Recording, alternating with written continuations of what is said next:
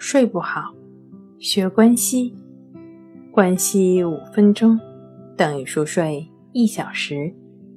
大家好，欢迎来到重塑心灵，我是主播心理咨询师刘星。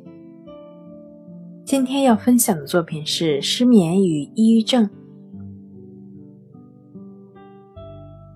人人都会有伤心或者沮丧的时候，但是大约百分之十到百分之二十的美国人在某些时候会患上严重的抑郁症，而且数量还在不断的攀升。这种抑郁症又被称为是重性抑郁症，背后的诱发原因多种多样，其中包括寂寞、社会支持系统的缺乏、酗酒。吸毒、不顺心的生活、消极思想等等。虽然失眠，尤其是睡眠维持障碍和早醒型失眠，是重性失眠症的典型症状，但也有些失眠症患者反而会有过度睡眠或者嗜睡的症状。